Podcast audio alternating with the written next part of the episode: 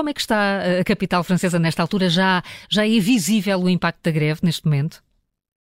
Sim, claramente, porque um, ao nível dos transportes, a questão do comboio expresso, uh, e são quatro a atravessar uh, Paris, ou dos próprios metros, uh, autocarros, estão claramente um, com muito menos passagem.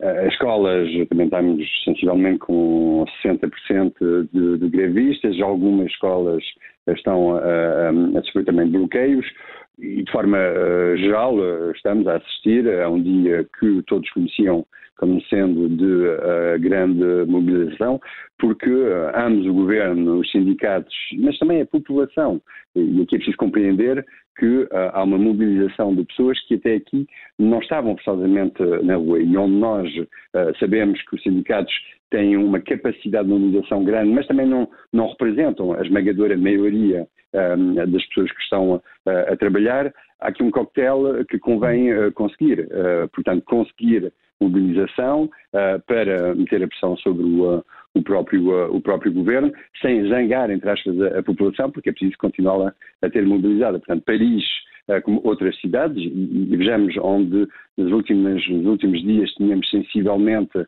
220 uh, cidades um, com manifestações, provavelmente vamos ultrapassar os 280, portanto estamos claramente numa mobilização acima e Paris não, não foge à regra. Hum, e, e, que impacto é que este, este protesto pode ter nas intenções de Emmanuel Macron e nesta reforma uh, da, da, da alteração da idade da reforma?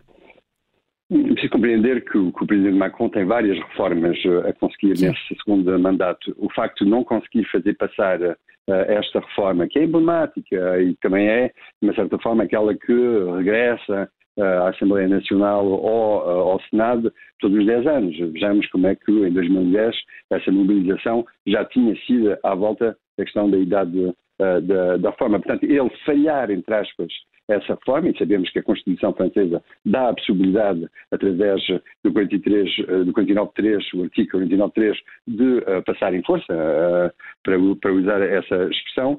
Portanto, uh, é mais quais as consequências sobre um, o público e, inclusive, sobre as pessoas que votaram e podem vir a votar para, para Macron nas próximas eleições, não as presidenciais. Estamos a falar de outras que uh, podem ser importantes, inclusive as autarcas, por exemplo, em 2026. Portanto, é difícil para eu dizer que não, uh, não conseguir essa, essa forma.